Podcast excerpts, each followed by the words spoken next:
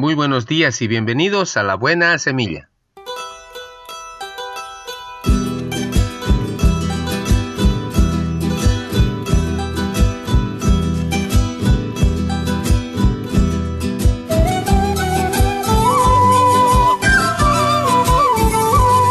Hola, hola, ¿qué tal? ¿Cómo están? Les saludo con la paz de nuestro amado Señor Jesucristo. Un cordial saludo a toda mi amada iglesia, a todos mis hermanos en Cristo Jesús. Así también a mi amada familia, allá en sus casitas, mil bendiciones, que el Señor me los guarde y les cuide cada día en sus hogares. Y para mis colegas de trabajo también, mil bendiciones, que el Señor les cuide y les bendiga a cada uno de ustedes en su familia. Y para mis amigos en general, a los que están en la ciudad, a los que se encuentran en el interior del país y a los que están en el exterior. Mil bendiciones, que Dios les guíe y les guarde a cada uno de ustedes con toda su familia. Prohibido aburrirse. El último día en la clase, la profesora propuso una redacción. Contad en el cuaderno qué actividades se pueden hacer en vacaciones para no aburrirse.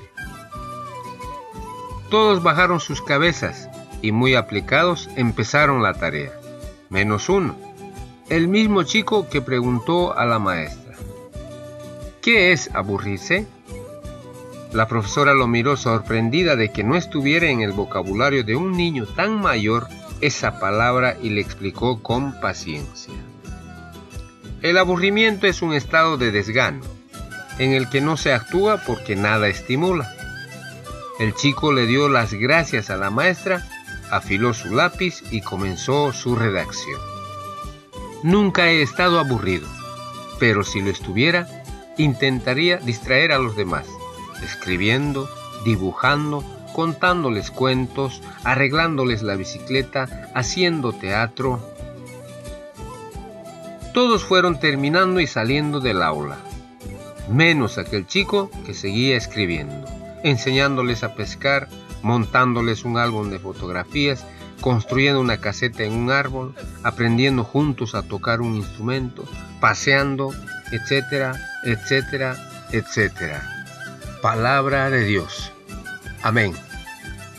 Muy bien, comenzamos nuestra buena semilla. Hoy es día miércoles 14 de octubre del 2020. La porción de la palabra se encuentra en el libro de Juan capítulo 6 versículo 31.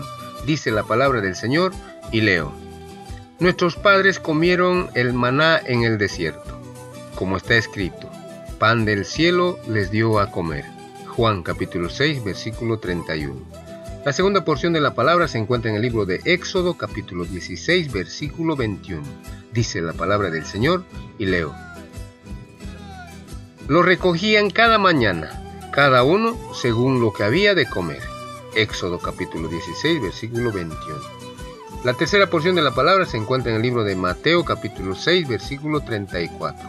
Dice la palabra del Señor y leo. Jesús dijo, no os afanéis por el día de mañana basta cada día su propio mal. Mateo capítulo 6 versículo 34. Título de nuestra reflexión, Un día a la vez. Un amigo que había tenido un accidente preguntó al médico, Doctor, ¿cuánto tiempo tendré que quedarme acostado? El médico le respondió, Solo un día a la vez. Este consejo se parece a lo que el Señor Jesús nos dice no os afanéis por el día de mañana. Basta a cada día su propio mal.